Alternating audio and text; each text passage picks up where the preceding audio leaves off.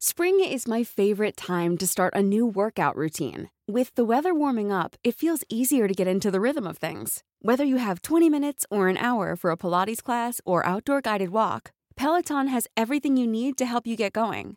Get a head start on summer with Peloton at onepeloton.com. Hey, I'm Ryan Reynolds. Recently, I asked Mint Mobile's legal team if big wireless companies are allowed to raise prices due to inflation. They said yes. And then when I asked if raising prices technically violates those onerous two year contracts, they said, What the f are you talking about, you insane Hollywood ass? So to recap, we're cutting the price of Mint Unlimited from $30 a month to just $15 a month. Give it a try at mintmobile.com slash switch. $45 upfront for three months plus taxes and fees. Promo rate for new customers for limited time. Unlimited more than 40 gigabytes per month. Slows. Full terms at mintmobile.com. Millions of people have lost weight with personalized plans from Noom, like Evan, who can't stand salads and still lost 50 pounds. Salads, generally, for most people, are the easy button, right? For me, that wasn't an option. I never really was a salad guy. That's just not who I am. But Noom worked for me. Get your personalized plan today at Noom.com. Real Noom user compensated to provide their story. In four weeks, the typical Noom user can expect to lose one to two pounds per week. Individual results may vary. Farándula 021, un podcast de cultura pop con periodistas, psiquiatras y vestidas. Comenzamos. Hola, ¿cómo están? Felices aquí de iniciar esta nueva aventura con Farándula 021. Estamos, bueno, pues el elenco, el elenco, la familia que en algún momento fuimos Farándula 40. Pilar Bolívar, ¿cómo estás? Muy bien, Horacio, pues feliz, nerviosóngora, ¿eh? Un ¿Tú, poquis. tú con tanta tabla? Un pelis, un pelis, porque siempre cambiar de formato, pues hace que te reestructures y empieces a pensar cosas nuevas, pero feliz, de verdad, saber que estamos haciendo este podcast, creo que... No quepo de la emoción, cariño mío. Muy bien, porque además vamos a hablar de series, películas, inventadas, sexualidad, este, música, lanzamientos, recomendaciones. Mauricio Valle, ¿cómo estás? Hola, ¿qué tal? ¿Qué tal? Muy contento de estar aquí de regreso con ustedes, emocionado de volver a hablar de películas, de volvernos a reír. Estoy muy contento. ¿Cómo ha dado vueltas la vida desde que nos dejamos de ver, eh? ¿Verdad? Y no hace tanto, ¿verdad, chicos? No, fue el, el, último programa fue el 19 de diciembre. Este, y bueno, pues ahora estamos hoy en febrero ya iniciando esta nueva aventura. Está Maniwis. Maniwis, ¿cómo estás? Hola, feliz, feliz. Qué guapo viene la Maniwis. Estrenando. Es que ameritaba, ¿eh? Ameritaba. Estamos, Clararira, estamos estrenando podcast. No, vienes elegantísimo en Aunque, lentejuelas, aunque estoy ¿qué? un poco sacado de onda. ¿Por qué? Porque yo quería mi sección, no, de aerobics. Pero me dijeron, no, no, como en podcast aerobics. Oye, a ver, no se puede. imagínate tú cómo podríamos hacer la sección de las manualidades porque la gente quiere que la sigamos rompiendo. No, bueno, todo el mundo pregunta, claro. Quiere que la claro. sigamos rompiendo. Qué cínicos, de veras, pobrecitos, pobrecitos. Bueno, piénsale, ¿no? ¿Cómo se puede hacer? Ay, pobrecito. ¿Qué? Ay, no te enojes. Hoy está Alejandro Broff, la gloria de la información, el único que se quedó trabajando en ADN 40. ¿Cómo estás, Alejandro? Muy contento de Qué estar bueno, aquí, qué feliz bueno, de sí. seguir siendo parte de esta familia con un proyecto nuevo, diferente y listo para seguir siendo compañía de quienes nos extrañan. No nos ha desconocido hasta ahorita. Y está el consentido Magis La Fontaine. ¿Cómo están, queridos? Familia, qué felicidad estar aquí con las nuevas corrientes tecnológicas en las cuales ya estamos más que trepados. Bueno, la Supermana también va a estar con nosotros, Jeremy, nuestro sexólogo de cabecera. Pero bueno, vamos a iniciar, fíjense nada más. Esto eh, da para mucha discusión. La cantidad de artistas que están siendo convocados por los diferentes partidos políticos para eh, representarnos este, a partir de las elecciones intermedias. Pero la lista es una absoluta joya. Miren, les voy a leer quiénes están y usted piense en casita, donde nos esté escuchando, si votaría por estos seres de luz. Porque además, a ver, tú Alejandro, ¿qué debe de tener un ciudadano para este, poder contender por un puesto de elección popular? Mira, el puesto más básico, vamos a decirlo así, que es la Diputación Federal a nivel de una elección eh, nacional, es únicamente superar los 21 años de edad, tener residencia no No, Alejandro, no, no estoy pidiendo las, las, las, este, los No, pero, requisitos. pues, ese Tiene- justamente es Tiene, por- que ser una gente hilvanada, No estudiada. No, es lo que, lo, es lo que, que A ver, nos gustaría. En el caso de la diputación, eso es lo que pasa. Como esos son los requisitos básicos, permiten, se ensancha la manga para permitir que cualquiera esté. Y un poco la esencia de la diputación es esa, que el- sea un representante del pueblo y ahí estén campesinos, eh, que estén abogados, que estén... Me parece muy bien, pero no es únicamente para diputados. Va- va- se van a, a Ese es el problema. jugar gobernaturas. Este, ahí les va, por ejemplo. Están peleando por obtener este su registro, ¿no? Lupita Jones para gobernadora. Imagínate con, Agarra. con el carácter de esta mujer. Da el reparto, porque te voy a... Fíjate, el un reparto es una belleza. Ahí les va. Lupita Jones está este, por Baja California. Luego Rommel Pacheco. Tinieblas, el luchador. Malillani Marín, que de entrada es cubana, pero nacionalizada mexicana. Blue Demon. Está a- otra persona de carácter precioso, Alfredo Adame. Luego está la guapichísima intelectual de izquierda, Gabriela Goldsmith. Bueno, ahora ahí te va ahora. Espérate, Paquita la del Paquita barrio. la del barrio. Por. Veracruz, Es como un mal cartel de la época chafa del Blanquita. Ándale. O sea, ¿cómo les quedó el ojo? ¿No? Está padre. Ahora, por ejemplo, proponen a Lupita Jones para eh, llevar las riendas del estado de Baja California. ¿Hace cuántos años Lupita Jones no vive en Baja A ver, California? si no ni puede, conoce- a ver, si no puede llevar las riendas de las señoritas que participan en certámenes, pero espérate, no acabo la lista. A ver, sigue, sigue la Ahí lista. va, fíjate, otras yoyis. Jorge el Travieso Arce, eh, Sujei Abriego, perdón, Vicente Fernández Jr., este, Patricio Zambrano, el pato de Big Brother, entre otras glorias. Mauricio, ¿qué opinas al respecto? Básicamente, entre más pasa el tiempo, más miedo tengo de hablar de cosas que no conozco, porque cuando la gente me habla de cosas que conozco, siento que, que a veces la opinión no, no tiene un criterio fundamentado y eso me parece terrible. Entonces, cuando veo toda esta gente entrando a ese mundo, digo, ¿en base a qué? ¿Por qué, por qué creen que pueden hacer un cambio en un país que en verdad está pasando por un momento tan difícil? ¿Y cuál es el criterio y cuáles son las decisiones que piensan tomar este tipo de personas? ¿Y y por qué las invitan a ellos, sabes? O Porque sea, son por- populares. Exacto. Según ellos, son no, populares. yo lo sé, pero A ver, yo, yo entiendo que la, que la política es estrategia también. Y parte de esa estrategia es poner estas personas populares a llamar gente. Eh, eso está claro, pero esto me parece en verdad un cinismo, Es que Maniwis. son los juegos del hambre, Maniwis. ¿Por qué? La gran mayoría de quienes están eh, promoviendo estas figuras son estos partidos chicos que apenas... algunos no. hay otros que no tanto. Ahora, eh, lo- la gran mayoría son estos partidos de reciente registro que lo único que quieren es conservarlo. Entonces, A ver. llamen estas figuras para que les lleven votos para mantener un negocio y que sea una franquicia económica, Mira, un instituto político. Lo, lo dicen los conocedores. La política es el arte del engaño.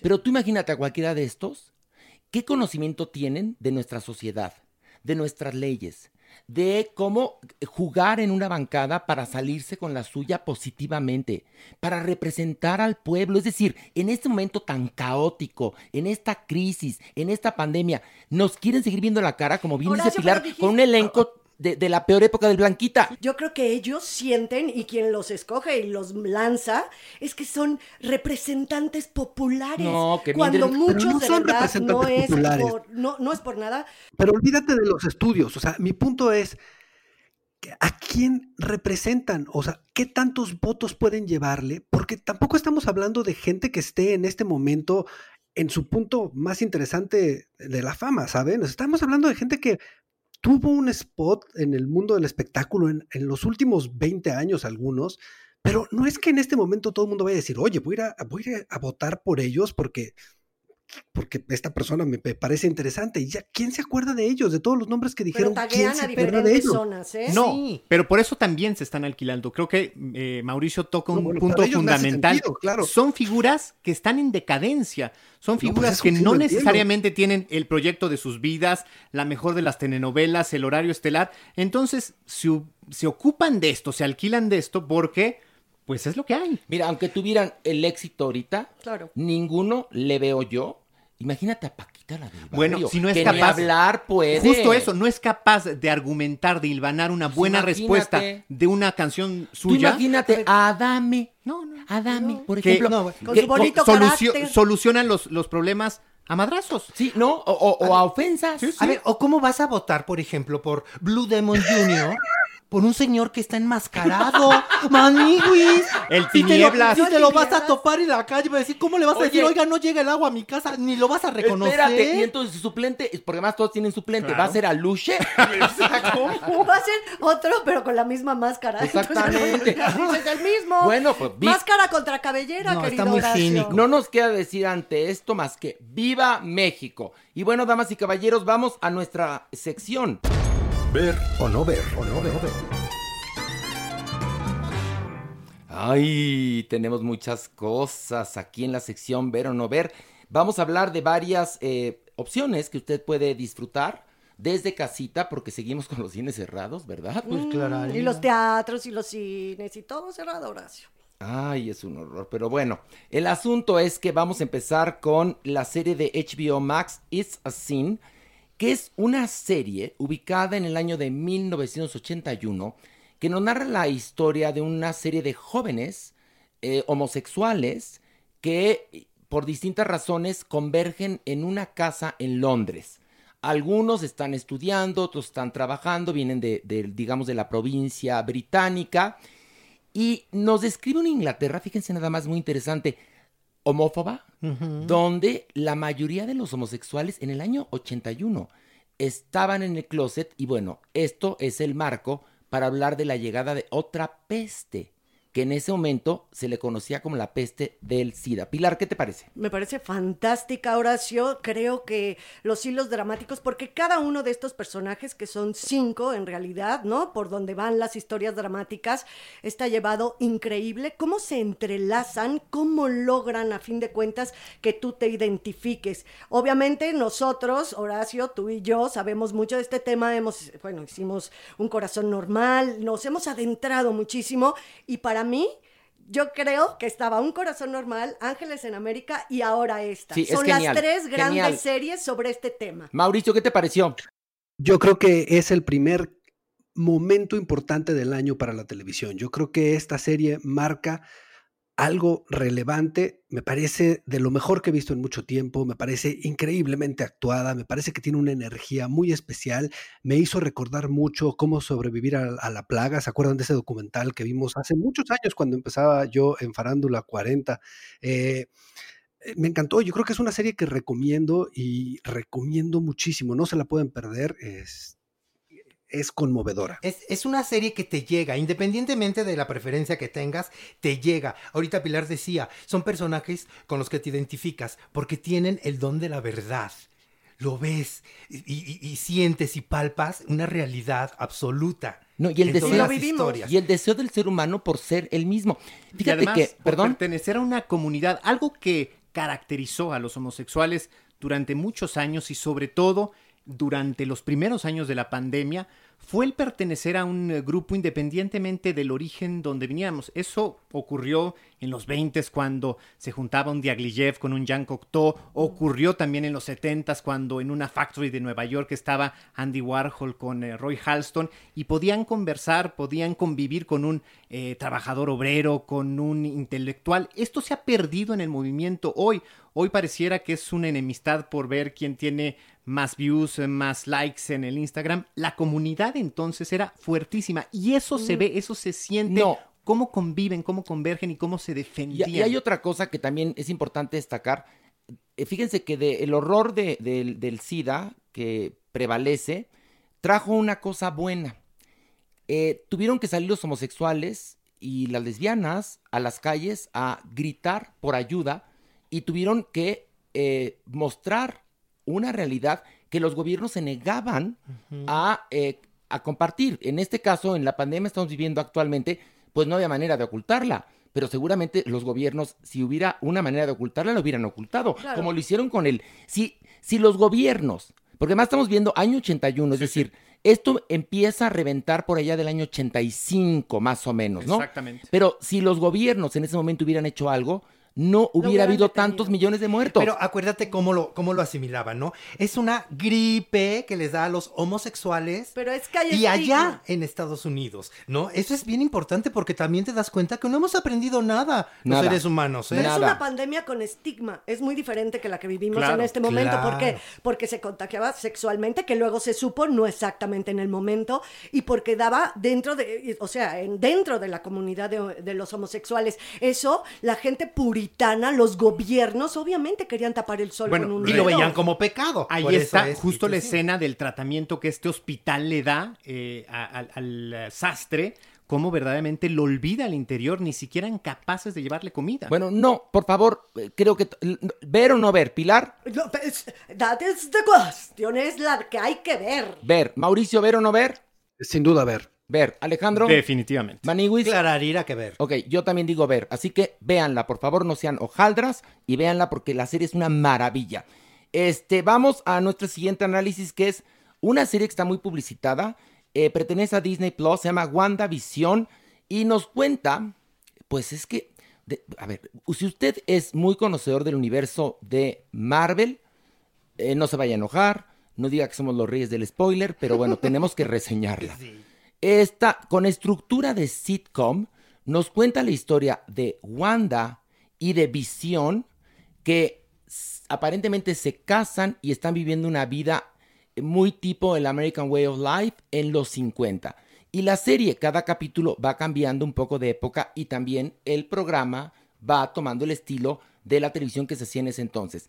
Esto aderezado de ciertos datos que te van a ir llevando a enterarte de un poco más de todo el asunto que tiene estos superhéroes. No sé si la narré del culo, pero Mauricio, a ver, dime tú, por favor. No, la narraste bastante bien, Horacio, porque ¿Sí? es complicado. Es muy complicada. A ver, Mauricio, ¿qué te pareció? Me parece muy interesante. Eh, yo la empecé a ver y tenía mis dudas, pero la expansión del universo que nos han ido contando, porque efectivamente empieza contándonos un sitcom en una casa, en, los 50, en blanco y negro. El siguiente episodio, estás viendo que sí hay alguien que está a color controlando todo este set, le empiezan a aparecer más espacios, empiezan a aparecer más personajes, empieza a cambiar el sentido del humor.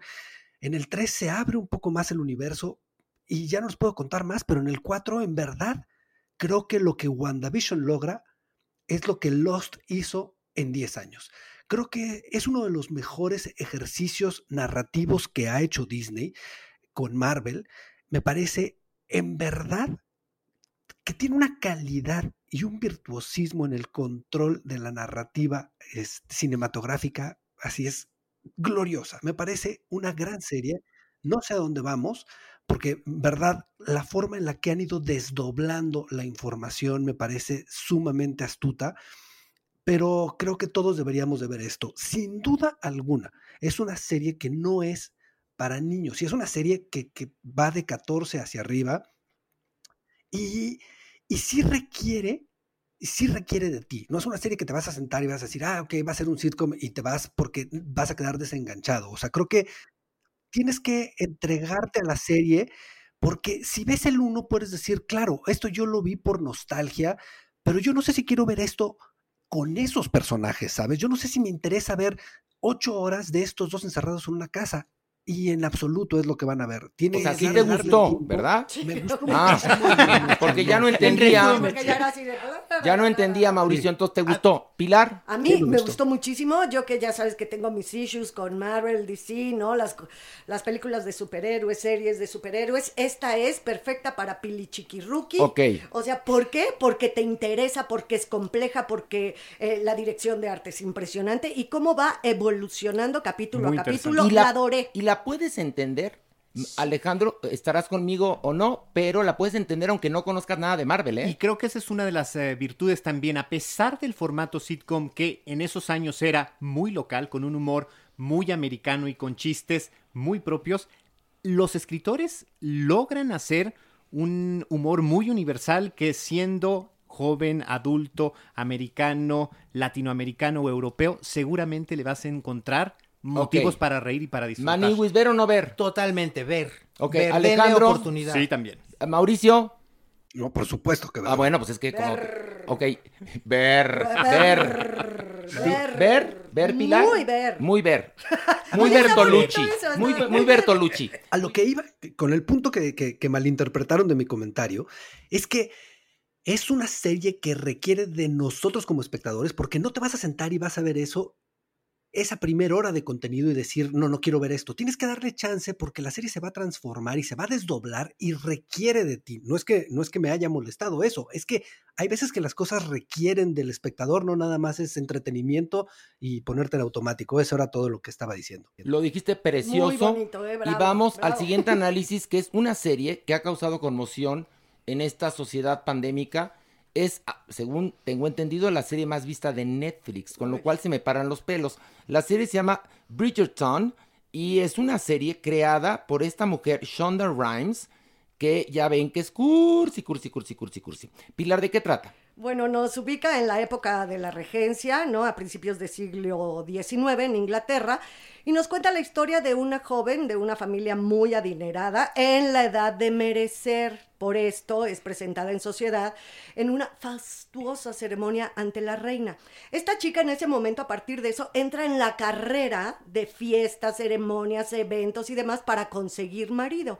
Ella conoce a un joven del cual pues el joven y ella se enamoran, pero a partir de todas las vicisitudes que ustedes se puedan imaginar, no van a lograr su amor. Ya está muy entrados los últimos capítulos, ¿verdad? Porque este hombre, que como un comentario aledaño es eh, afrodescendiente, cosa Sí. muy extraña para esta época, Claro. en esa Inglaterra, en esa época, ¿no? Tiene una percepción de la vida muy contraria. No quiere tener hijos y por eso no se quiere casar con ella. Miren, es el hijo que tuvieron Gossip Girl y Bodas de Odio. Es horrendo. es asquerosa. Mauricio, ¿qué te pareció?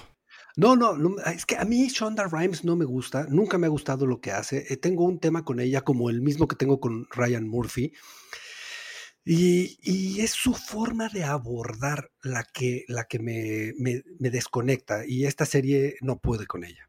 No, es que es espantosa porque de entrada contratan a Julie Andrews y es la, la voz como de Gossip Girl. Sí, sí. Y entonces es una eh, supuesta eh, Escritor. escritora, Medio periodista. medio pero periodista. Haz de cuenta, misteriosa, una, pero- haz de cuenta la que, la que escribía este, los asuntos sociales en ese Sí, sí, entonces Sí, sí, Sí, los chismes. y que sabe todo y, na- y nadie la Anónima. puede ver. Una Como- Pilar. Candel. Ándale. Una Pilar Candel. Pero es como Gossip Girl. Sí, sí. Y luego es Bodas de Odio porque pues ya, ya no les va a platicar más, pero la verdad es que, Ma- Maniguis, ¿te gustó? No, no, no, no, no, no, no. Es, es cansada. Ni la tú que eres de la, de la Pues diversidad, no, ¿no? porque fíjate, hasta eso, ¿no? Dices, bueno, cursi, y, y eh, época Victoria, a ver, ¿no? Qué bonito. Pues no, ni eso. Creo que las licencias que se dan, tanto en lenguaje como en actitud, no, no, eh, llega a cansar, la Y verdad. luego tiene algo horrible que es, a ver, si vamos a hacer una serie, como bien lo dice Pilar, de época, respetemos la época. Claro. Porque si entonces las nuevas generaciones van a pensar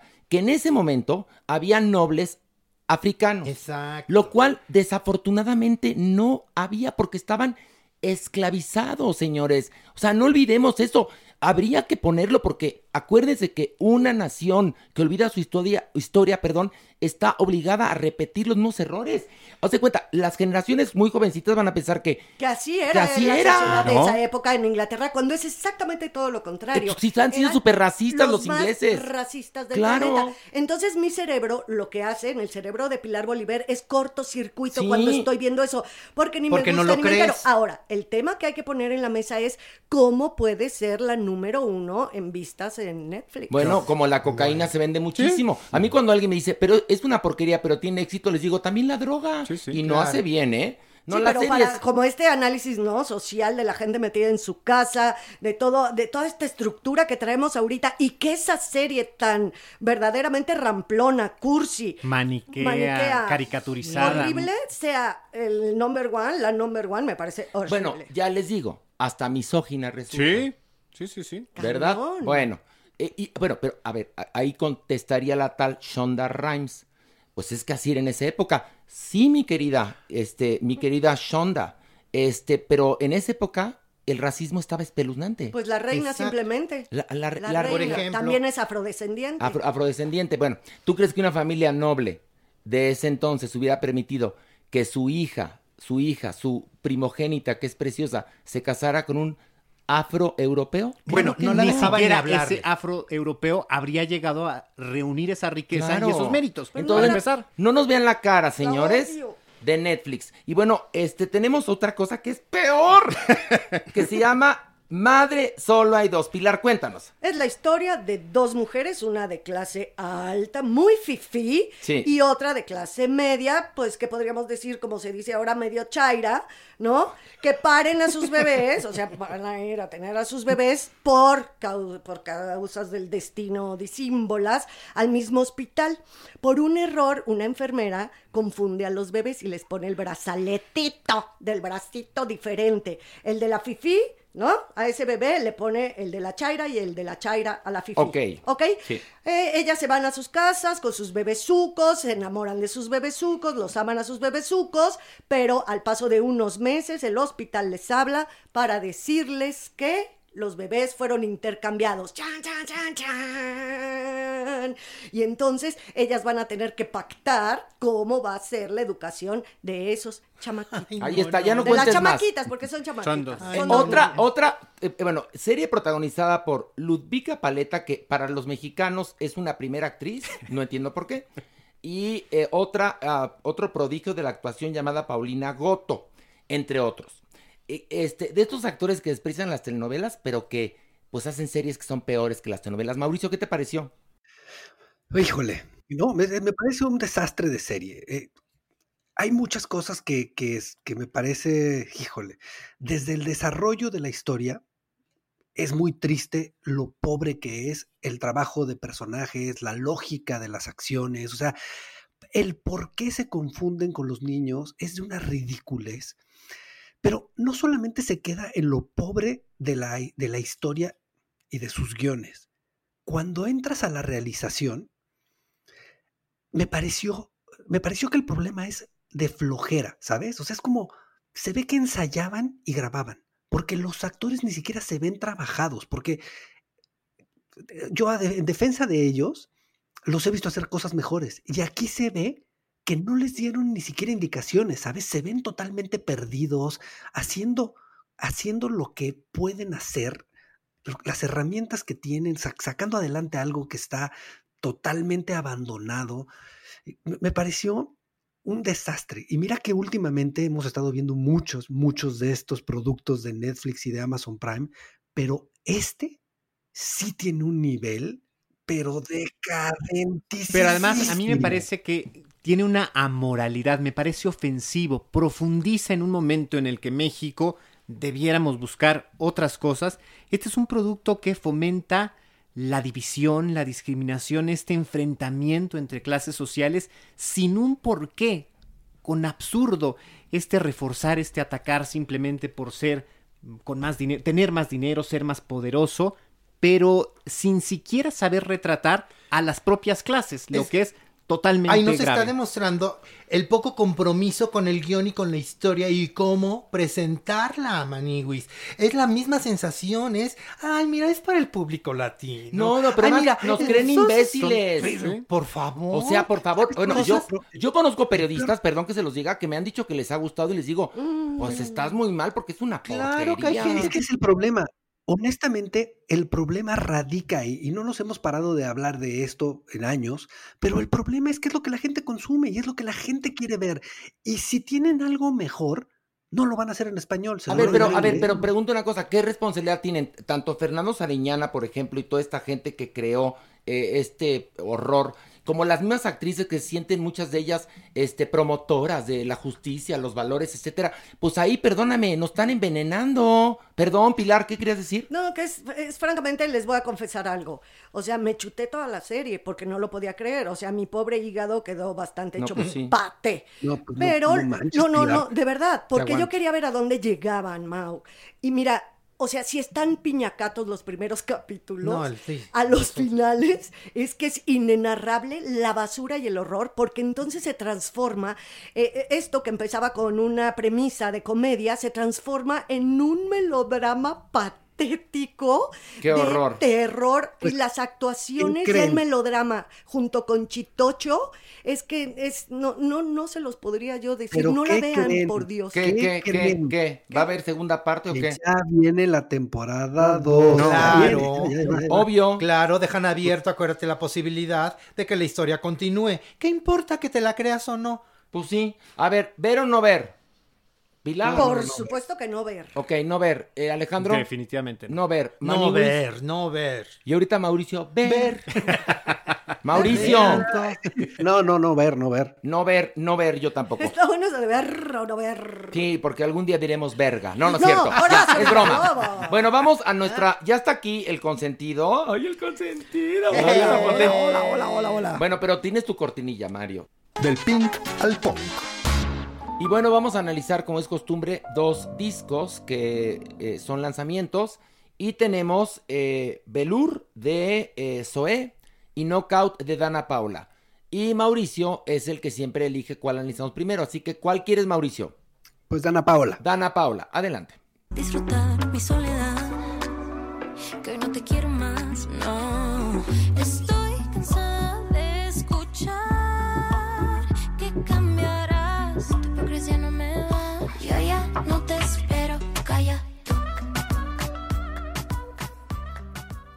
Mauricio, ¿qué opinión te merece?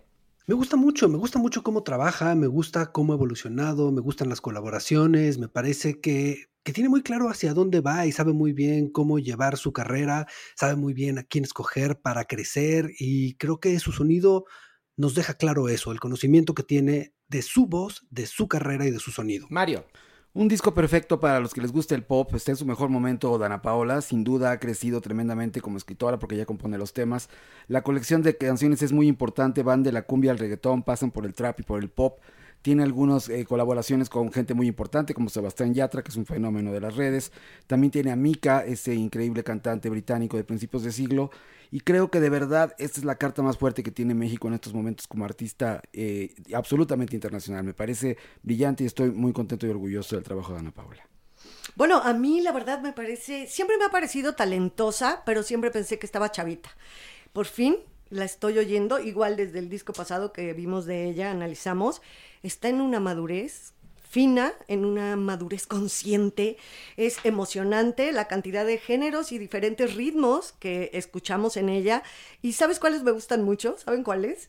Las que son mucho más calmadas. Y hace gala de una voz excelente.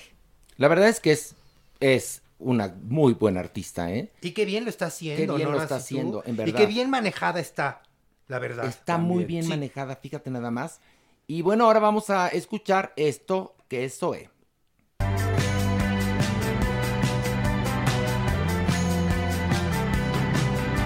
Sé que sueñas con mis labios, sé que te cuesta dormir, que te emborrachas con el talco. Mauricio, ¿qué opinión te merece el más reciente disco de Zoe? Bueno, ustedes saben que esta es mi banda favorita mexicana, que realmente todo lo que hacen me gusta. Eso para mí es como los chilaquiles, siempre saben bien. Entonces, pues eh, me gusta mucho, me gusta mucho su voz, me gusta mucho cómo trabajan. Sí suena a lo que ellos hacen, sigue sonando a eso. Si, si no, no escuchas un cambio que digas, wow, si hay una transformación en este momento, pero para todos los fans de, de esta banda, vamos a encontrar lo que, lo que siempre nos dan. Aparte, tiene una pieza visual dirigida por Diego Vargas y León Larregui que está bastante interesante. Entonces, me parece, me parece un buen lanzamiento. Mario. Sensacional, yo creo que es la banda mexicana más importante del nuevo siglo, sin duda, estoy de acuerdo totalmente con los comentarios de Mauricio.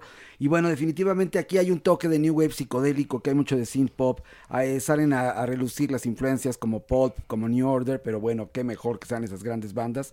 Me parece un sencillazo, eh, el anterior también ha sido un muy buen trabajo y creo que esperamos con ansia el álbum completo de lo nuevo de Zoe. Me encanta, también es de mis grupos de rock favorito. Nada más siempre tengo un pequeño issue, nada más que hay palabras que nunca se le entienden cuando canta mi adorado.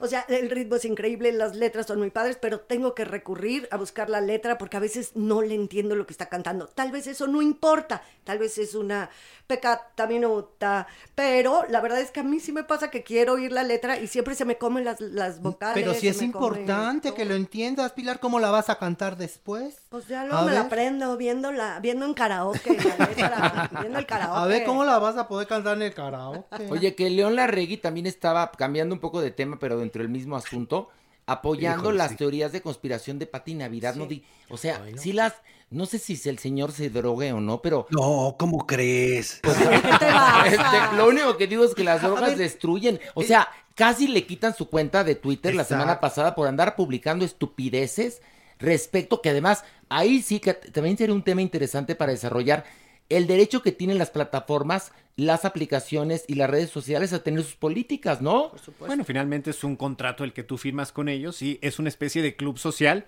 O que estás de acuerdo o que no, pero si te inscribes, pues tienes que jugar Oye, su pero, juego. pero además una co- qué, qué poca abuela andar eh, eh, promoviendo justamente lo contrario a lo que están promoviendo los gobiernos, por supuesto, los conscientes, para que uno se cuide y no se contagie de este horror COVID. A ver, está bien. y Pues claro. Honestamente, yo estoy de acuerdo en lo que están haciendo las plataformas, ¿eh?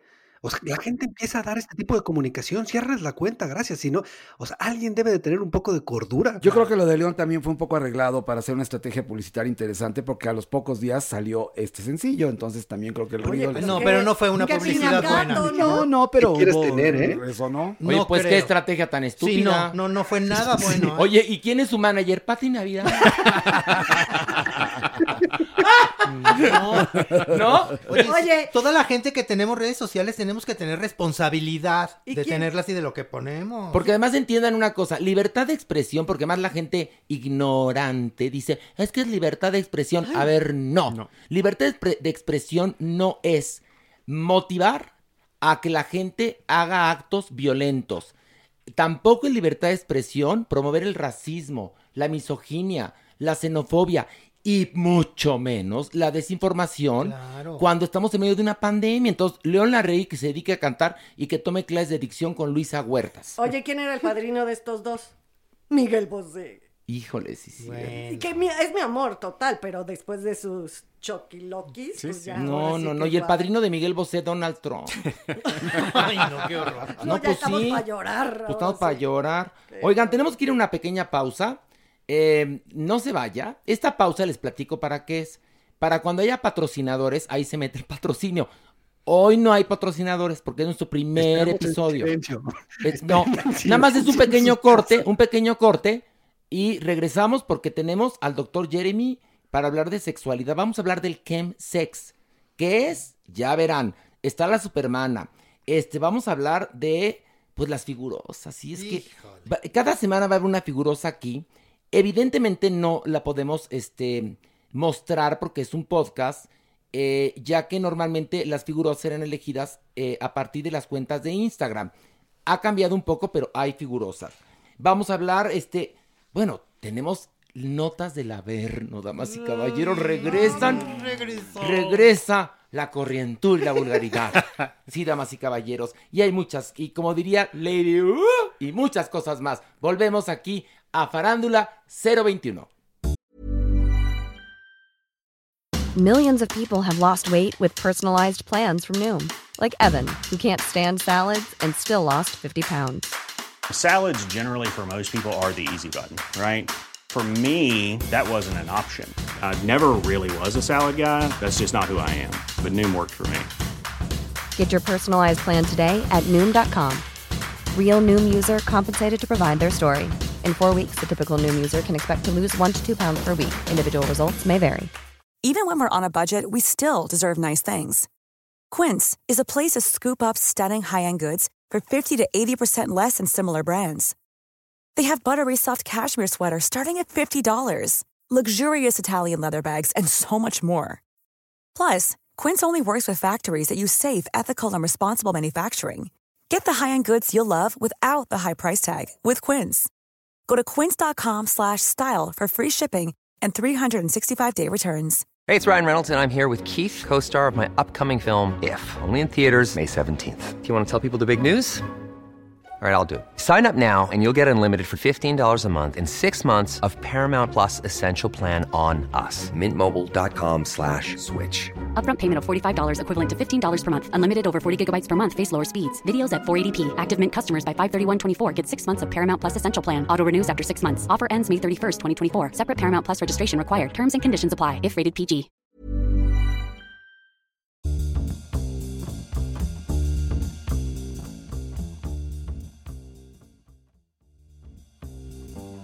Bajemos al Averno. El Averno.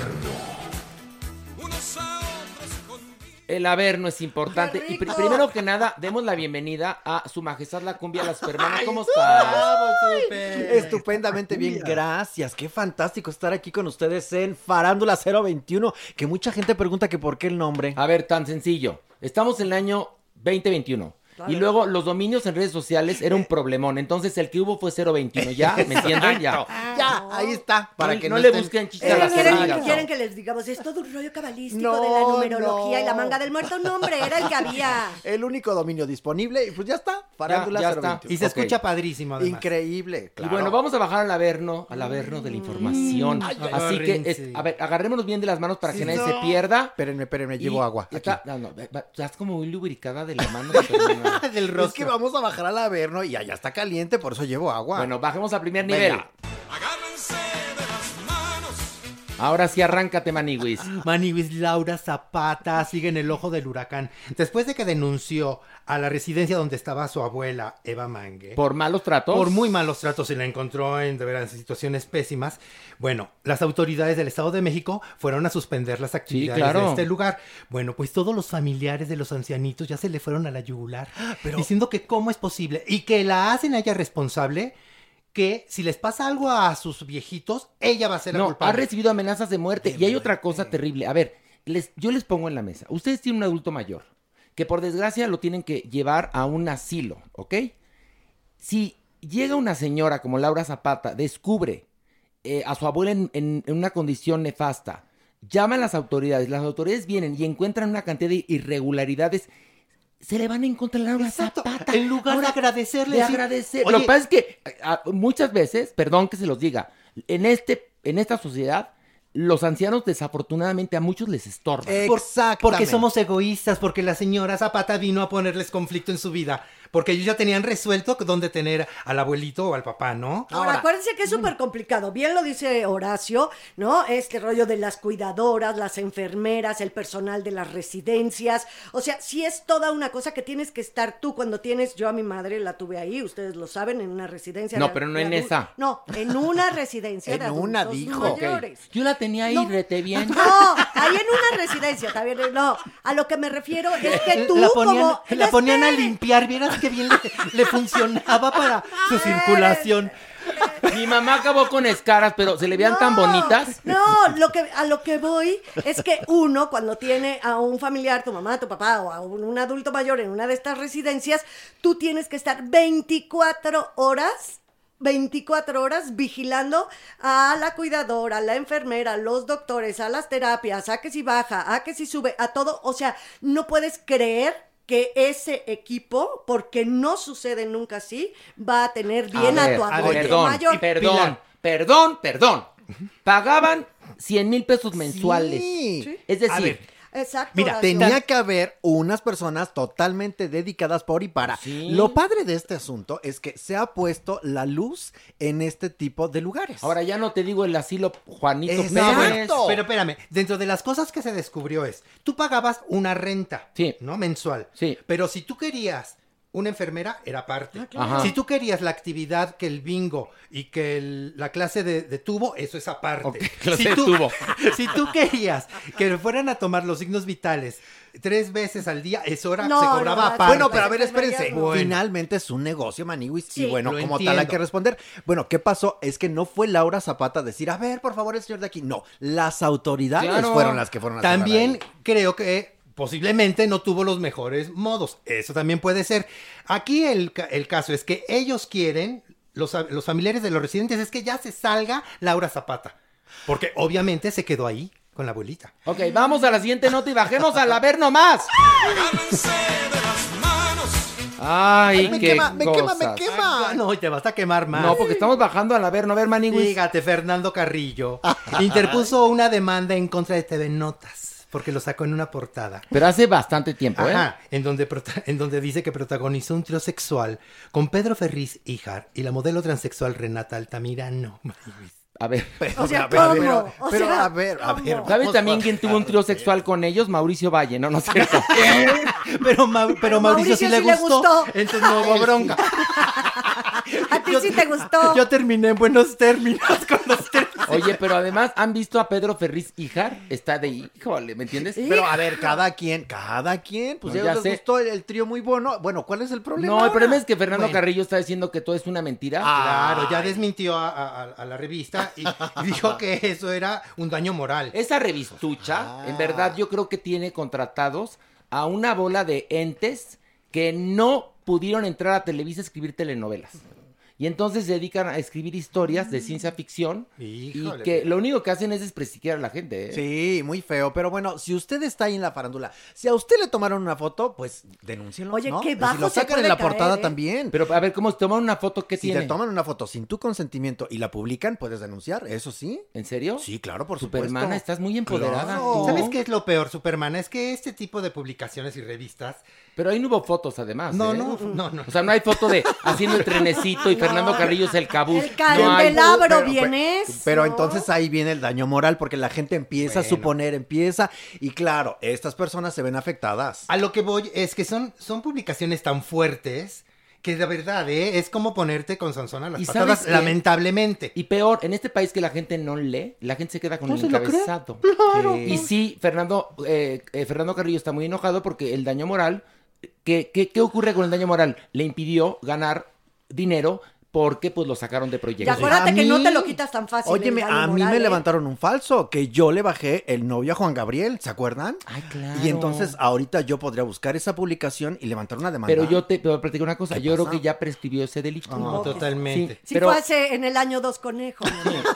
Bueno. cuando, Juan Gab- cuando le bajaste el novio, Juan Gabriel estaba delgado.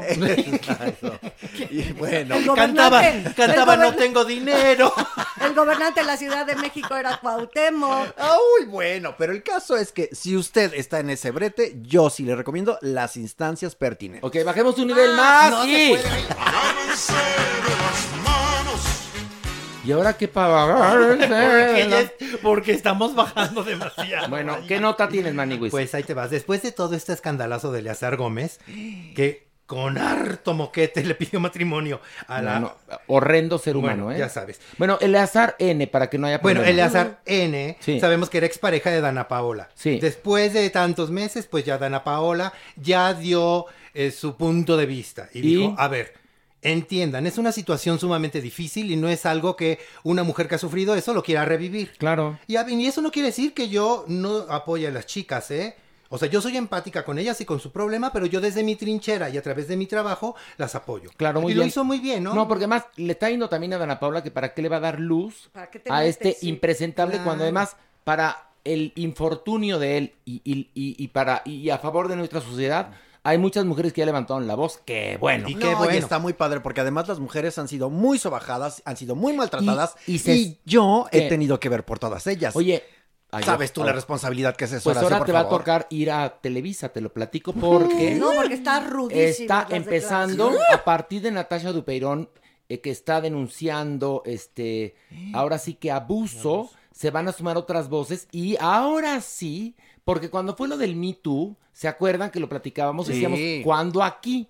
Bueno, lo intentaron hacer, Y le mal. salió mal, pero ahora creo que van a rodar cabezas y Yo bajemos sí. a a ver cómo va la voz del Puma, a ver, órale, órale. A ver. Irina Baeva fue entrevistada por Jordi Rosado. Y que mi Jordi le pregunta, a ver, Irina, may, ¿viste? ¿Fuiste a meter ese matrimonio de Gabriel Soto y Geraldine Bazán? No, espérate. Llorando, may, llorando. Si yo quería hablar con Geraldine, yo le quería explicar, porque si su marido, sí, pues sí, mi error fue enamorarme Ay, Dios. de un hombre separado y no divorciado, may, pero yo quería hablar con Pero a ver, ella. a ver, tú imagínate. Rin habla Geraldine Bazán, porque ves que Irina es rusa, ¿no? Sí, Sí. Ay, claro. Dios. Sí, dime, dime, ¿quién habla? Irina Baeva. Quiero decirte que somos hermanas de leche. pues sí, también. Sí estamos llegando al averno, muchachos. Pero aquí la culpa, por supuesto, es que no la dejó Gabriel Soto. decir, No, no, Maniguis, déjala en paz a Geraldine, porque yo te prometo, ya, ya, ya, me voy a divorciar y tal. Pero Geraldine tampoco creas que ahorita ya está congojada. Bueno, pero ¿eh? Geraldine la pasó mal y perdón, Sí, ella la estaba, pasó. yo no soy, no hablo, no estoy ah, ah, siendo moralino. Ella se metió con un hombre que estaba separado pero casado. Así A ver, pero espérame, eso nos pasa a las personas que tenemos buen cuerpo. Eso pasa, No, estamos no, no. expuestas. No, pero no, no, no. Pero la gente desea estos, estos buenos cuerpos. Y entonces, ¿qué sucede? Pues te vuelves la envidia de las demás. Y luego, ¿qué quieren? Pues bajarte al marido. Si el marido está muy bueno, pues imagínate, no, se arma todo esto. Ahora, ¿quiere usted un consejo de, de oro? No ande ni con el novio, ni con el exnovio de nadie. Y otra cosa. muchos problemas. Y otra cosa, no, no Pero entonces no puedes presuman. andar con nadie. No, Porque claro. todos hemos tenido Que novio, conozcas. No, ah, pues acaba la frase. Bueno, Ya, y un consejo muy jotito. Señoras preciosas, no presuman al marido. Por favor. Se los van a bajar. ¿Ok? Bueno. Todavía hay otro Ay, nivel no, más. ¿Creen que ya Ya no? ¿Creen que ya no? Pues sí. ¡Órale, vamos! A ver, última nota porque ya es demasiado averno y me estoy asqueando. Quemando. Pues te vas a asquear más. Vicente Fernández. Ay, no, qué Después de todo este desmán que provocó con las fotos con sus fans, agarrándole las boobies, Ay, no, no, muy mal, muy mal. Y Qué después de la poca. supuesta disculpa que dio en la entrevista con Mara Patricia Castañeda. Que no fue ninguna disculpa, fue una entrevista blanda Sí, y mala. No hubo Bueno, disculpa, ¿eh? No hubo disculpa, o sea, tendría que haber dicho, perdón, soy producto del machismo tóxico, discúlpeme todas, porque no tengo por qué agarrarle las chichis a las A personas. nadie. A nadie no quiera, Bueno, tocar a alguien no lo puedes hacer sin su consentimiento. Pero este se aprovechaba de su fama, Sí. de su edad, de su poder y de que las fans, por ejemplo, la primera, eh, digamos, víctima que conocimos, esta chica dijo, no me, no, no sentí porque traía relleno. Y además, evidentemente estaba nerviosa. Claro. Obviamente les impone, ¿no? Y sí Claro. impone cuando estás con personalidades muy fuertes y aunque te agarran la cinturita y te jalan y tú te quedas, bueno, cuando eres más chava te Claro. quedas así, como no sabes qué hacer, Horacio, perdón, esa es la verdad, Sí. yo lo he vivido como chava. No, Bueno. viejito tocón, perdón. Sí, no. claro, mañoso. Pues bueno, contactaron nuevamente a esta chica, que, que fue la que posteó la fotografía, preguntándole si lo había hecho por algún interés, ¿no? Por dinero, por fama, ¿por qué? No, porque dicen que la exnuera, esta mujer Ortegón, está detrás de esto, lo cual no creo que sea cierto. Ella dijo que no. Karina Ortegón. Exacto, ella, la chica esta dijo, obviamente no. Lo publiqué en mi cuenta de TikTok, porque si no, entonces lo hubiera hecho de otra manera. Claro. Y por favor, o sea, no digan ese tipo de cosas. Y además, no le creí nada en sus disculpas al señor. Pues claro que no, No, fue blandísimo nadie. como dice Horacio, por Nadie. Dios. Fue muy blanda la entrevista, ¿no? No, No, di- no. no tendría. Las disculpas se piden tal cual. Discúlpeme, por favor, ¿no? Hasta los buenos actores a veces no les creemos cuando se Y disculpan. nunca es tarde para ofrecer una disculpa. Así es que yo espero de verdad. Yo todavía creo que el señor Vicente ¿A ti te Fernández. tocó la chichi Vicente Fernández? ¿Alguna vez que fui a un palenque? ¿En serio? Claro, Ah, pero, pa, pero si tú fuiste un palenque consensuado, pues también Clararía. ahí no A ver, estaba lógico momento. que te tocara Yo la pagué, chichi. entré al palenque. Ah. Después fui a tomarme la foto y sí intentó. ¿En Se serio? intentó, Pero pues agarró sí. puro látex.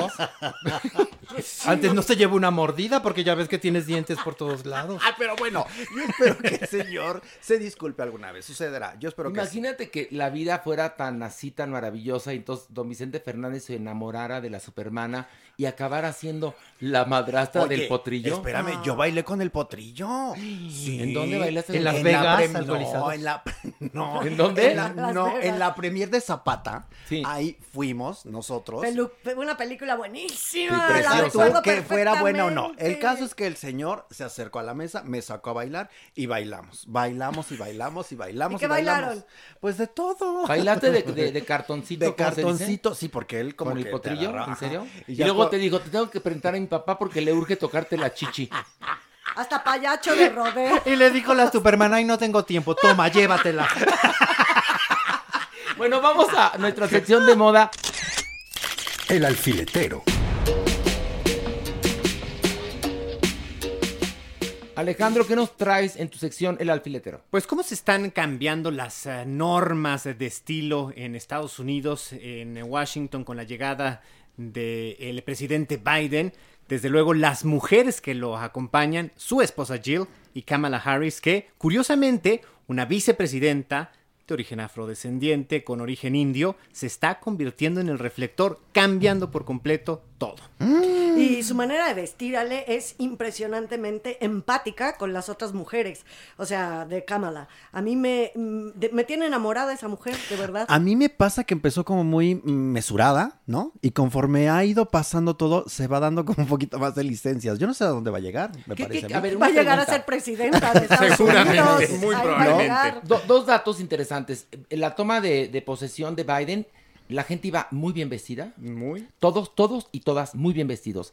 Ahora, ¿qué crees que estas mujeres que están en el mundo de la política en Estados Unidos en estos momentos quieran transmitir a través de su ropa? ¿Qué, El- qué mensaje? El primer mensaje, un desmarque con lo anterior. O sea, es muy claro cómo se va eh, Melania Trump cargando un bolso de un millón y medio de dólares, una bolsa Hermé de cocodrilo, con este total look negro como de luto, como de despedida, como de- Y estas mujeres con eh, trajes coloridos, eh, sencillos, cercanos.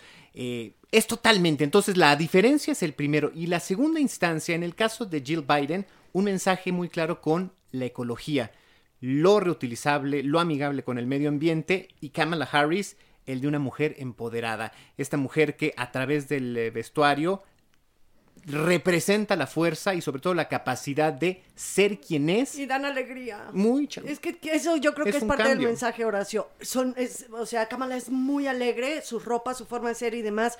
Y eso creo que es lo que estamos pidiendo como bocanadas de aire puro por piedad, porque sí hemos tenido tiempos muy difíciles. Y al verlas, de verdad que sí te dan alegría, que no te pasaba en el pasado gobierno, Ay, ¿verdad? no, Nada no, te no, daba que era- angustia, ganas de llorar, horror. Que era la opulencia, que era una cosa así como de... Una opulencia ¿Quién tiene más? exactamente, Pero- porque no era algo or- orgánico. Y aquí lo que se siente es este mensaje justo que están diciendo, pero de una forma eh, como así sucede. No es que lo estén proponiendo. A mí no me lo parece de Durante muchos años las mujeres han deseado estos eh, eh, pues closets, estos vestidores llenos de ropas carísimas, Marcas. impagables. ¿Y qué pasaba? Lo tenía Melania Trump y no era lo que las Era la mujeres mujer más querían. infeliz del planeta Tierra. Y eso provocaba, eso despertaba en el resto de las mujeres. Nadie buscaba vestirse como ella, identificarse, a pesar de que fuera lo más espectacular. Y aquí, con vestuarios muy sencillos, con eh, diseñadores, nombres muy nuevos, desconocidos, pues está buscando justamente eso, acercarse a ellas y ser como ellas. Ay, es esperanzador e inspirador, a mí me parece. Alejandro, gracias. Ahora sí vamos a hablar de sexo. La sección. Y está con nosotros nuestro sexólogo, que ya es parte de la familia Jeremy Cruz. Un ¿Cómo aplauso, bravo. Un aplauso, Buenas bravo. noches. Qué sabrosa está la cortinilla. ¿Te gusta? Me Muy encanta. sensual. Sí. Bueno, es que tú eres sensual, Jeremy. Oye, vamos a hablar del chemsex. ¿Qué es el chemsex? Sexo químico. Ok, es decir, mezclar drogas y, Y sexo. sexo. Ok, esto es una práctica de muchos, muchos años, ¿eh? Esto tiene más de 40 años. Empezaron con las drogas de rape, ¿Sí? que eran drogas antes para bailar. Los poppers inicialmente se usaban para bailar y para tener excitación. Y hoy, como sabemos, se usan para dilatar cualquier estructura que puedan para que quepan grandes proporciones. Pero además de poppers, se han usado como medicamentos inhibitorios como el G, Sí. metanfetamínicos, Ok. estimulantes como la cocaína, en combinaciones perversas y peligrosas para la gente. Uy. ¿Cómo Aquí no? un matiz, aquí en México, fíjense que se está utilizando mucho el cristal. O sea, en México el problema es el cristal. Ahora, actualmente se ha disparado. ¿Por qué? Porque es muy barato, es muy accesible y, y extremadamente adictivo, ¿no? que es algo que quiero aclarar muy, muy importante. sobre Sí, esto. doctor, díganos. Y esto es que el cristal tiene una vida media muy corta y entonces la gente está consume y consume y consume, pero para disminuir la sensibilidad y aumentar las relaciones sexuales. Entonces, puedes mantener relaciones sexuales 4 horas, 8 horas, 12 horas. El riesgo está entonces son riesgos físicos como un desgarre, deshidratarte o presentar hipertermia, porque las metanfetaminas Ajá. literalmente te calientan, pero te suben la temperatura hasta más de 40 grados. O sea, El estamos caso es hablando que- de algo muy, muy peligroso. Muy peligroso que la gente está consumiendo. Ahora sí que con mexicana alegría. Mauricio, ¿tienes alguna pregunta al respecto? Yo quiero saber qué es el G. El G es como una versión concentrada de tequila en gotas. Sí. Y mira, te voy a platicar una cosa. Hace años, hace como 10 años, estaba muy de moda el G.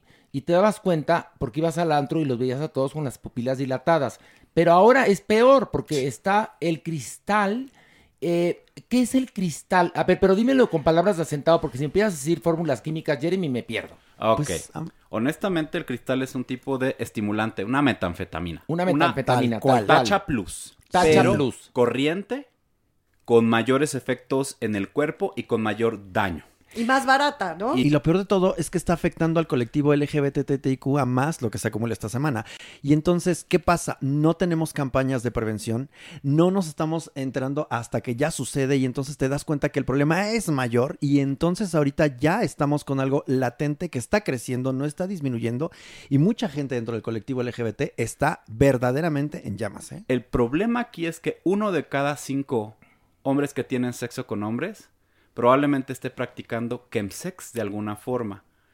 Y lo interesante del chemsex, y delicioso para algunos, es que es sexo con parejas simultáneas.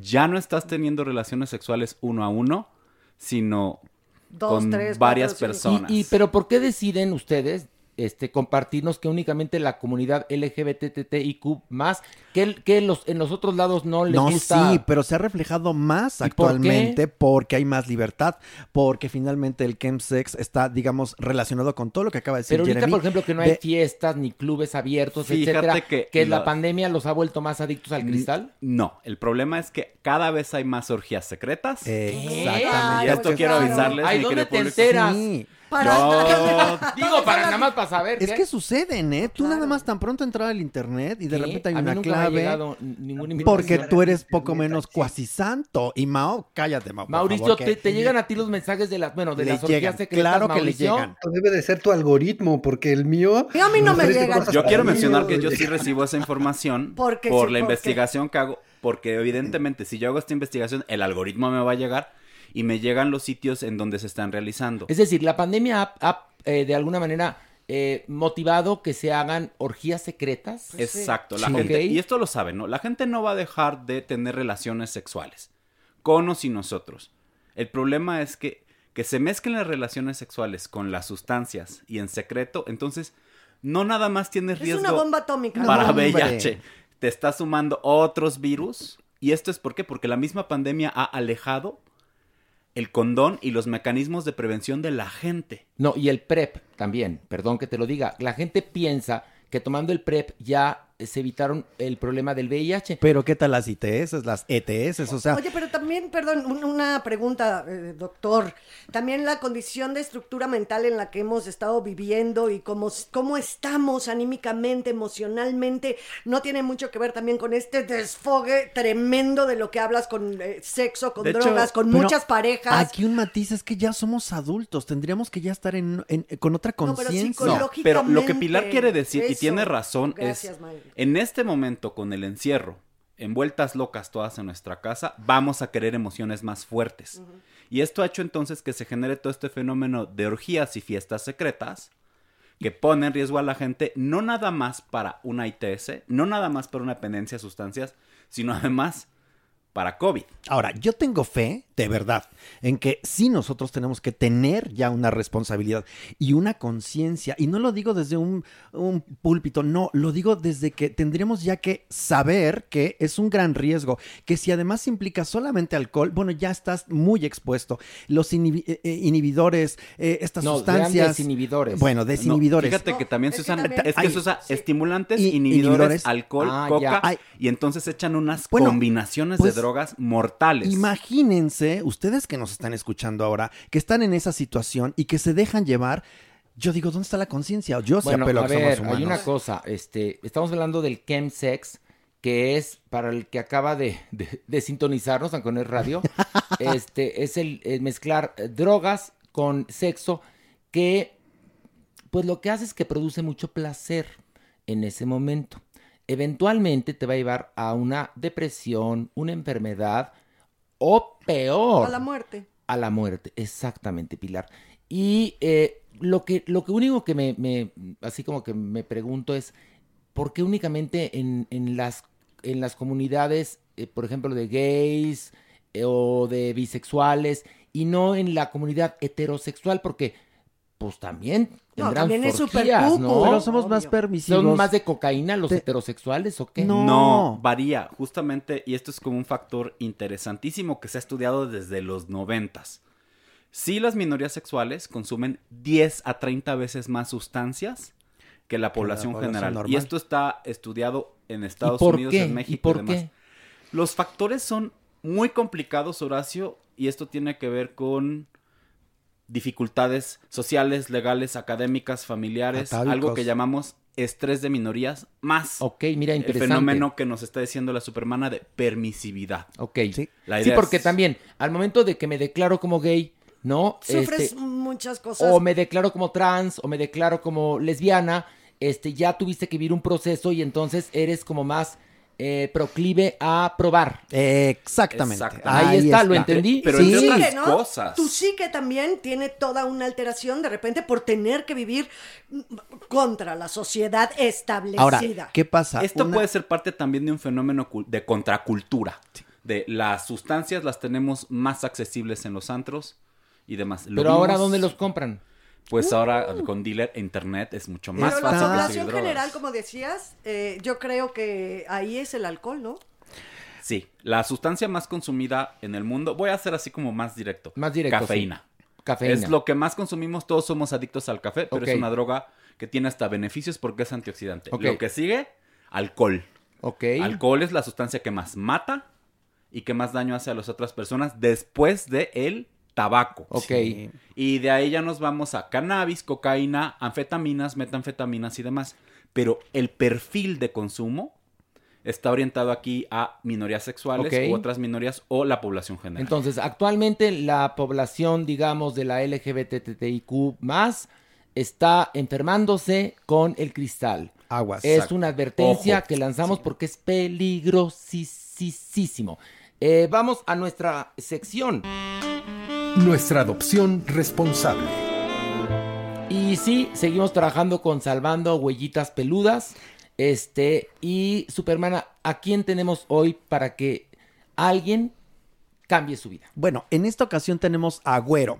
Güero era un perrito en situación de calle lleno de sarna. Bueno, pues una familia lo adopta. ¿Y qué pasa? Pues le pones su casita, ¿no? En el patio. Y ya pensaron que con eso se iba a aliviar el perro. ¿Y qué creen? El perro se puso peor porque en las noches los moscos atacan, el frío, en fin. Y entonces el perrito se rascaba. Entró salvando huellitas peludas y hoy por hoy O sea, lo tenían en malas condiciones. en muy malas animal. condiciones, aunque la voluntad estuvo, aunque digamos ellos sí querían Pues echarle sí, la mano, pero- pero... no es suficiente. Lo que quiero decirles es que siempre hay que tener algo más. Cuando tú tienes una mascota hay que cuidarla, hay que procurarla, no nada más la casita en el patio y o claro en la no. azotea. Entonces, ¿qué pasó? Pues ahora tenemos a este perro fantástico que ustedes lo van a poder ver a través de nuestra red social de Farándula 021 o también en las redes de cada uno de nosotros. Miren, de entrada, vamos a decir, nuestro Facebook es Farándula 021, nuestro Twitter Farándula 021 y nuestro Instagram Farándula 021. Y ahí ahí- está la foto de este perro que se llama güero. Y es precioso, es hermoso, tiene eh, pues una estatura más o menos grandecita, pero es una cruza, por supuesto es mixto y es más golden que otra cosa. Es fantástico, es increíble. Así es que si en ti está tener la voluntad de adoptar este perro, yo te pido, te suplico que lo cuides muchísimo. Bueno, eh, también van a aparecer ahí los datos de Salvando Huellitas Peludas. Vamos a pasar este banner maravilloso aquí en las redes para que ustedes lo vean ahí. Y también pueden entrar al Instagram o también pueden entrar a las redes sociales de Salvando Huellitas Peludas, Facebook sobre todo. Adopten responsablemente, Por te favor. cambia la vida. Y recuerden, tener una mascota permite que vivamos más años.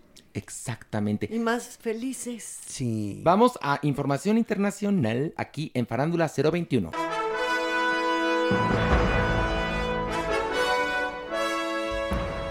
Mauricio, ¿qué tanto pedicure hay con la película de James Bond, No Time to Die? Todo es la película de las desgracias. Esta película, no sé si se acuerdan que iba a estrenar desde el año pasado en abril, la movieron a noviembre, de noviembre la pasaron a abril, la volvieron a mover a noviembre y esta película ha marcado cómo todos los estrenos se van retrasando para la industria norteamericana. El gran problema de la película ya no es solamente que lleva 18 meses en publicidad, a nadie le interesa, sino que aparte todos sus patrocinadores, bueno, el más importante de ellos, Nokia, ya lanzó el teléfono que quería promocionar dentro de la película. Entonces la película está entrando a reshootings para filmar con los nuevos teléfonos para que Nokia pueda promover los teléfonos que va a estrenar después de la película. En este momento, la tecnología se volvió vieja. Nadie estaba contando con esto, desafortunadamente, pero bueno, esta película ya está costando demasiado dinero. Han tratado de encontrar la forma de estrenarla en plataformas, pero nadie les ha llegado al dinero que piden. Es una película que trae todas las de perder históricamente. No creo que este estreno vaya a salir bien por nada. Ok, bueno, pues señores, este, bájenle el precio para que la puedan transmitir. Plataformas. Las plataformas, como vimos Mulan, como vimos el horror este de, de ¿cómo se llamaba? La película esta espantosa de Christopher Nolan, que hasta el Ah, nombre... de- Tenet. Tenet, porquería ¿Cómo la Tenet. odiamos, ¿Cómo la odiamos No, Tenet? Pero bueno, sí Tenet, yo creo que Tenet era más cara que No Time to Die y, y pues la sacaron en plataforma, entonces que, que Daniel Craig pues hable con los de Disney Plus o con algunos para que, ah, pues si no la Pero- película va a ser pues, histórica. sí, no nació con estrella la película. No nació con estrella. Bueno, ahora fíjense que les cuento que, bueno, todo el mundo estuvo platicando de una medida tomada por la plataforma Disney Plus de eh, bloquear de los perfiles para niños algunas películas clásicas como Dumbo, Peter Pan, La Dama y el Vagabundo, El Libro de la Selva y Los Aristogatos. Mauricio, ¿qué opinas tú al respecto? Por favor, tú que tienes mijitos. Es un poco absurdo, pero ya la veíamos venir. ¿Se acuerdan que hace unos meses estuvimos platicando de todas estas medidas, desde películas como Lo que el viento se llevó, que tenían que poner este disclaimer anterior para hablar de que no estaban de acuerdo con la actitud de los personajes? Ya desde ahí era un poco extraño, pero bueno, esta es la última medida de Disney protegiéndose de cualquier tipo de demanda y la decisión es, vaya, es que es únicamente pedir que si esas películas las vas a ver, las tienes que ver desde la cuenta de tu padre o madre. Porque tú tienes tu subdivisión de cuentas. Una cuenta familiar puede tener tantas cuentas como tú quieras, pero al final del día es tan fácil como que el niño decida cambiarse de cuenta. O sea, no, es, no es algo que un niño de cuatro años no pueda hacer. Entonces me parece un poco ridículo porque, bueno, lo único que están haciendo es, es como lavarse el cerebro ellos de que esto está haciendo un cambio, pero los niños pueden ver lo que sea, básicamente. Mira, dice, por ejemplo, este, la nota que eh, se le pone una leyenda y esto es contenido apto solo para mayores de 7 años.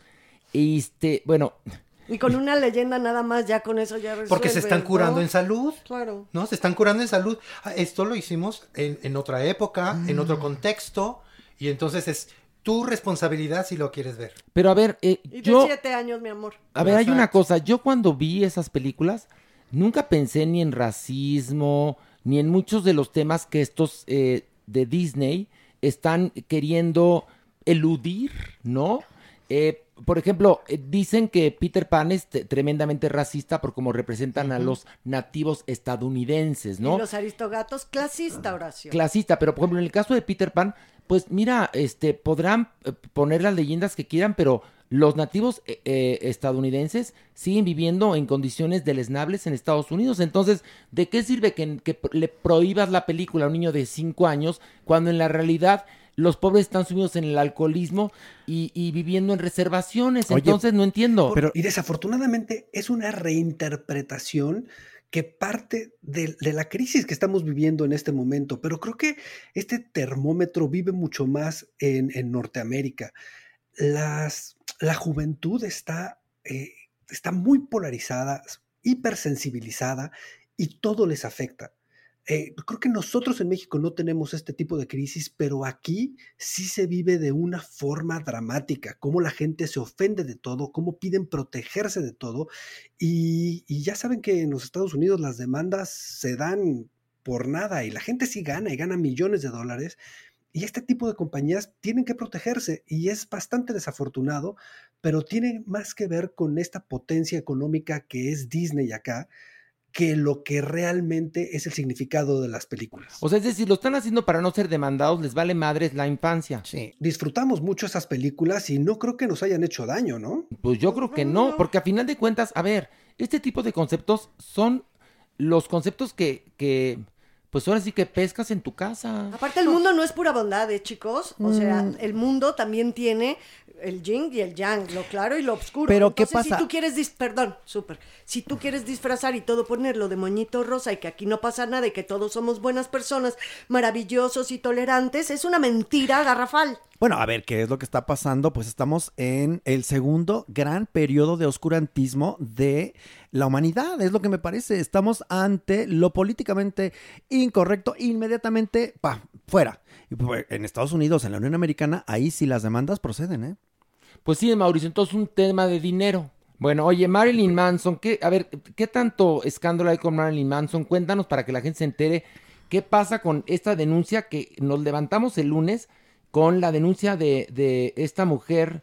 Evan Rachel Wood y Marilyn Manson fueron pareja, fueron pareja y anduvieron y volvieron y por mucho tiempo. Ya tenían tiempos separados y en el año 2019, en el momento en el que ya se había aplacado un poco la crisis del Me Too, ella posteó en su Instagram una cuenta hablando de que ella había estado en una relación abusiva y no dio más información. Solo dijo que en algún momento iba a estar lista para hablarlo y se acabó. Y esta semana sale la noticia, ella otra vez en su cuenta de Instagram nos cuenta que fue abusada y que este abusador fue Marilyn Manson.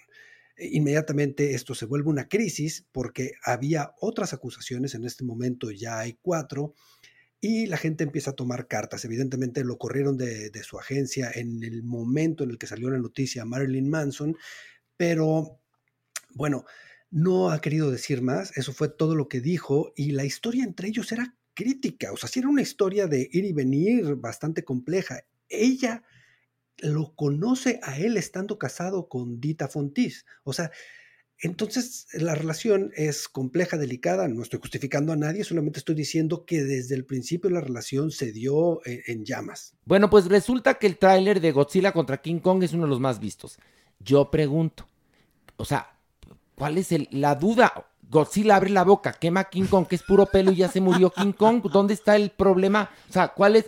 Yo creo- digo, no son pares, ¿no? No hay ninguna duda. ¿eh? Lo que es sorprendente, yo creo que nadie vio venir el éxito que va a generar esta película. ¿Cuál es el fenómeno aquí? Pues lanzan el tráiler, el tráiler le gusta a la gente, pero el punto del marketing es el que vuelve mágico el evento. Yo no sé si ustedes están viviéndolo, pero yo recibo al día aproximadamente 20 memes, ya no hechos por, por la distribuidora, ya hechos por la gente, de todos preocupados por quién va a ganar. No sé si les ha llegado uno. Díganme que sí, por favor. Pero es que va a ganar. Godzilla. A ver, Godzilla tiene, abre su boquita y echa fuego. Y King Kong tiene pelo. O sea, ya. Lo va a tatemar. Lo va a tatemar en dos patadas. Oye, y la gente en verdad se lo cuestiona y ese amor que tienen por estos dos monstruos eh, no- es incomprensible, pero no han visto el de Pedrito Fernández que no puede ni dormir. A ver, no, ya, seamos, o sea.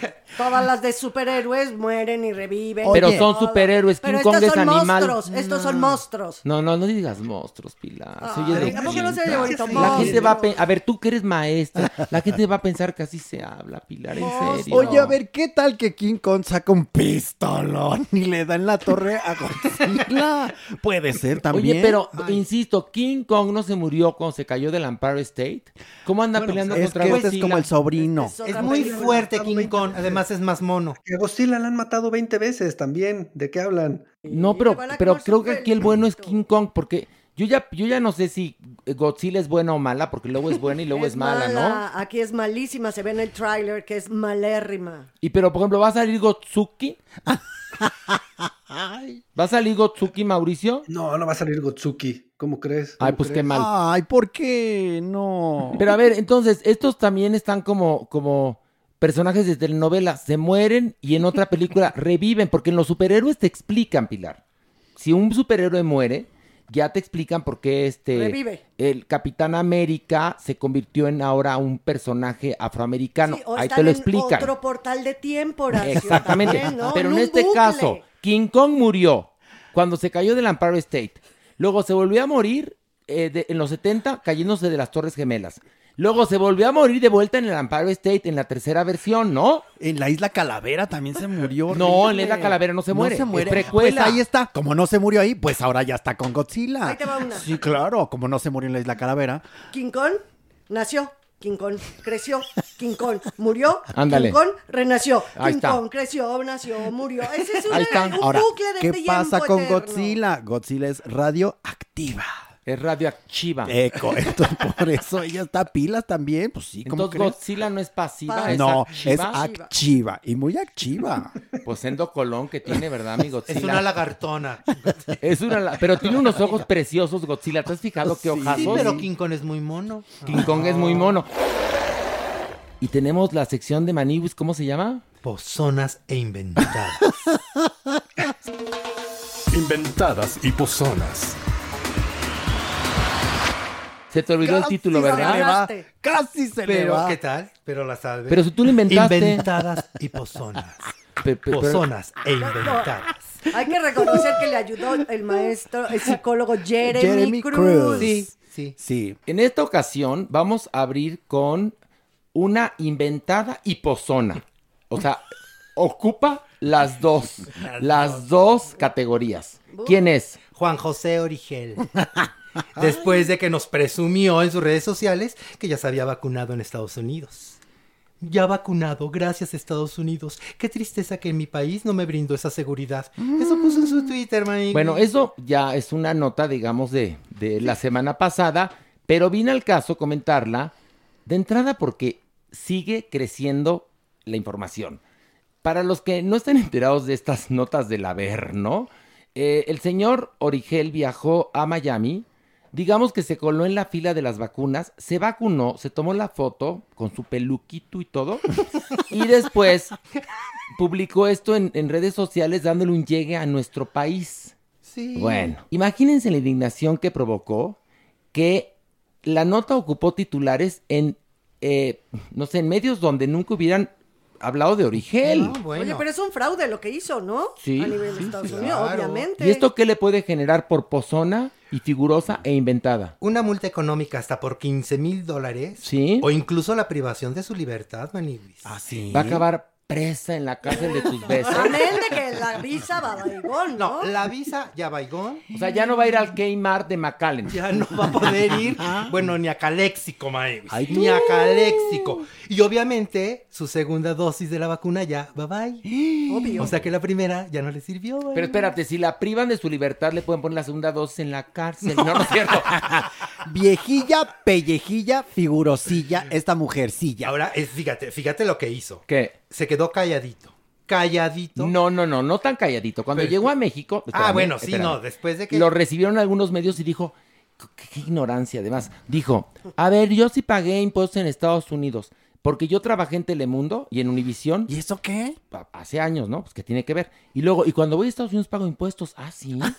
Sí, mira, pago el impuesto del hotel, el impuesto de los chicles, el impuesto de los poppers, el impuesto del lubricante, no todo eso. aeropuerto. Pero son impuestos de servicio que no tienen nada que ver con ser parte de los causantes cautivos. Oye, pero es Lo que fue a hacer fue a quitar una vacuna a alguien que sí la merecía. Claro. Este personaje, la verdad, ya análisis total, es muy inculto. Muy. Y de una soberbia espeluznante. Oh, ¿sí? Y aparte de que le echa a su país, va y abusa del país vecino. O sea, está para llorar el señorcito. Y se le fueron al yugular, Maniguis. Él no se imaginó ni siquiera el alcance que había tenido. ¿eh? No. Después de que hizo todo este relajo. No, pues, él pensó, Qué- dijo, qué padre. fíjate, dijo, ya me van a seguir más gente en mis redes sociales. Denuncio a mi país, donde todavía no había empezado ni siquiera la vacunación. No. Además, al señor le tocaba en la primera etapa. si Claro, 73 Claro, años. ¿para qué correr? impaciente. ¿Para qué correr la viejilla? Ay, no, pero bueno. Pero fíjate, después de que ocasionó todo esto en redes sociales, él muy, muy este, elegante citó a Gandhi con la frase, el ignorante ataca con la boca, el sabio se defiende con el silencio. Gandhi. ¿Y qué No. crees? Que la frase era de Albert Einstein. No era de Gandhi. Se nos no. equivocó. Yo les digo de no, no, entrada no. que es un ignorante. A ver, es que compró un libro en la Gandhi de frases. Y vio, vio el ticket. Y vio el ticket. Creyó que era de Gandhi. Ay, ay, ay, ay, ay, ay, No se ay. equivocó. Entonces, No, ¿qué? no, no. Pozona, inventada, figurosa. Figurosa, ¿qué? impaciente. impaciente. Este es, este es inventada, figurosa, Alevosa, pozona, alevosa. Alevosa e impaciente. Ahí está, mira la mecánica de la, ¿no? Ahí está. Va- las- los calificativos están entrando. Exactamente. Ya le iba a tocar, ay, Juan. Oigan. pero si ella era esta vez en la primera de, Oigan, de les puesta de tengo que decir una cosa, chicos. ¿Qué? Ya nos la prolongamos. Como No. ahora sí. Pero cañón, ¿eh? En los podcasts ya ves que no hay límite, ¿no? No hay límite de tiempo. Pero tampoco es loresteada, digo, no va a durar seis horas. Tenemos que pasar a despedirnos. Ah. Pero, mira, se nos había ocurrido en la junta de preproducción que termináramos con una sección llamada La Fábula de La Fontaine. Pero entonces dijimos, no, va a acabar encarcelado si cuenta su vida. Entonces no, mejor no. una frase, ¿no? Muy bien. Entonces, Mario, ¿de quién nos traes una frase en esta ocasión? De la grandísima doña de María Félix. Ok, dinos, dinos, ilumínanos. Yo seré para ti una mujer más en tu vida, pero tú serás un hombre menos en la mía. Bien dicho. Ay, ay, ay, ay. Doña. A ver, ¿qué diría la doña al respecto? Me dejaste fría, me dejaste pensante, cavilante. Tú, el consentido. Muy bien, adelante. Ay, no, Gracias, de veras, qué dama. cosas tan bonitas dice, mi vida adorada. ¿Qué programa más hermoso, Farándula 021? De verdad. Oigan, es pero aquí un podemos traer a gozo. Laveros. Todo a todos. A, a la Félix, porque pues no hay que más que traerla. No, bueno, por Pues hay que supuesto. invocarlas. Hay que invocarla. Entonces, do- do- doña Nini. ¿Qué quieres? Doña Tú. Nini, dígame una cosa. Dos te puedo decir. Entonces, Dime. la frase que dijo Mario Lafontaine, ¿sí es suya? ¿O Por no? supuesto, claro, por supuesto que yo la dije. ¿Eh? Yo, la mujer, el hombre tú menos. Yo la dije. ¿Qué? Claro, por supuesto que ¿A, la dije. a quién se la dedicó, doña? ¿A quién se la dedicó? A, a uno que me quería dar un, un- ¿Y tú que me miras? Tú, atrás, suéltame. ¿Dónde estoy? Estoy arriba, estoy abajo. Me estoy quemando, me estoy quemando. Doña Nini, ¿a Ay. qué hombre le dedicó esa frase? ¿Al Mira, charro cantor? Yo, no, por supuesto que no, como el charro cantor, no, claro que no. Si él me dio un, maravilloso eh, collar de esmeraldas, ¿no? ¿Cómo crees? A ¿Al él flaco no. de oro? ¿Al flaco de oro? Al flaco de oro. Exactamente. ¿Por qué? Porque se quiso pasar de listo conmigo. Me mató una iguana en Acapulco. Me tiró un balazo. Me agaché y le di el espejo. ¿Qué hubo? ¿Qué hubo? Oiga, doña Nini, ¿Qué? y el flaco de oro que ni la tenía flaca ni la tenía de oro, ¿no? Ah, pero ¿cómo le atizaba, ves?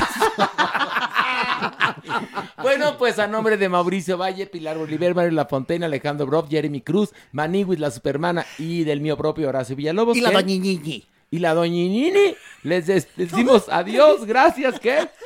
Dice de la. ¿Cómo despediría? Despi- que, de- que Laveros despide el programa. Adorados amigos de mi vida, de veras fue un placer, me vine de la felicidad. Digo, qué bonito programa, mi vida adorada, doña de mi amor consentido, preciosísima. Manina. Nos escuchamos en el próximo episodio de Farándula 021. Gracias, adiós. Esto fue Farándula 021. Recuerda, un nuevo episodio cada jueves.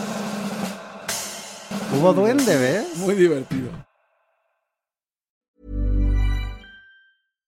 Hi, I'm Daniel, founder of Pretty Litter. Cats and cat owners deserve better than any old fashioned litter. That's why I teamed up with scientists and veterinarians to create Pretty Litter. Its innovative crystal formula has superior odor control and weighs up to 80% less than clay litter. Pretty Litter even monitors health by changing colors to help detect early signs of potential illness. It's the world's smartest kitty litter. Go to prettylitter.com and use code ACAST for 20% off your first order and a free cat toy. Terms and conditions apply. See site for details. Planning for your next trip? Elevate your travel style with Quince. Quince has all the jet setting essentials you'll want for your next getaway, like European linen, premium luggage options, buttery soft Italian leather bags, and so much more. And is all priced at 50 to 80% less than similar brands. Plus, Quince only works with factories that use safe and ethical manufacturing practices.